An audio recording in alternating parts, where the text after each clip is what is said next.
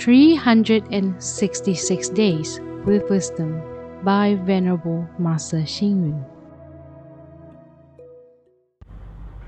March 19. Those who are worthy to be of use to others are worth something. Those who are willing to be of use to others will be someone. Those who are unable to be of use to others will not be successful.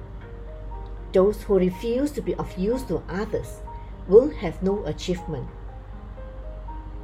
The philosophy of employing people for a good purpose is actually the wisdom of human resource management.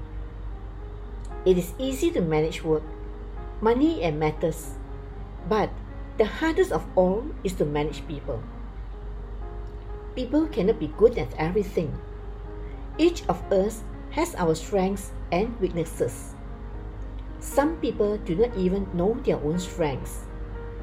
Therefore, they need wise superiors to recognize their strengths, just like embarking on an expedition to find treasure in the jungle. We need to know that those who are employed by us are human beings, not objects. They are people with special skills, not slaves. That is why we should not use them at our personal beck and call. Instead, we should help them develop their skills, give them a chance for overseas exposure and vacations.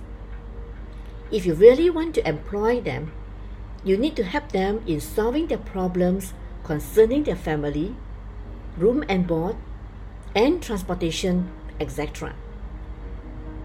Actually, you have to be useful to them before you can fully access their usefulness. This is what is known as be a volunteer for a volunteer. When putting people to good use, we have to give them our full support. Superiors should not see their subordinates as just co workers but as their partners. They should support their subordinates in different aspects of their life, such as in moral sense, relationships, thoughts, and spirituality. The relationship between a superior and subordinate is similar to that of a master and disciple in religion, and a teacher and student in a school.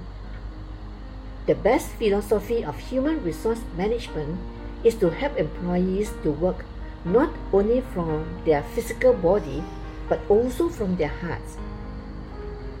Read, reflect, and act.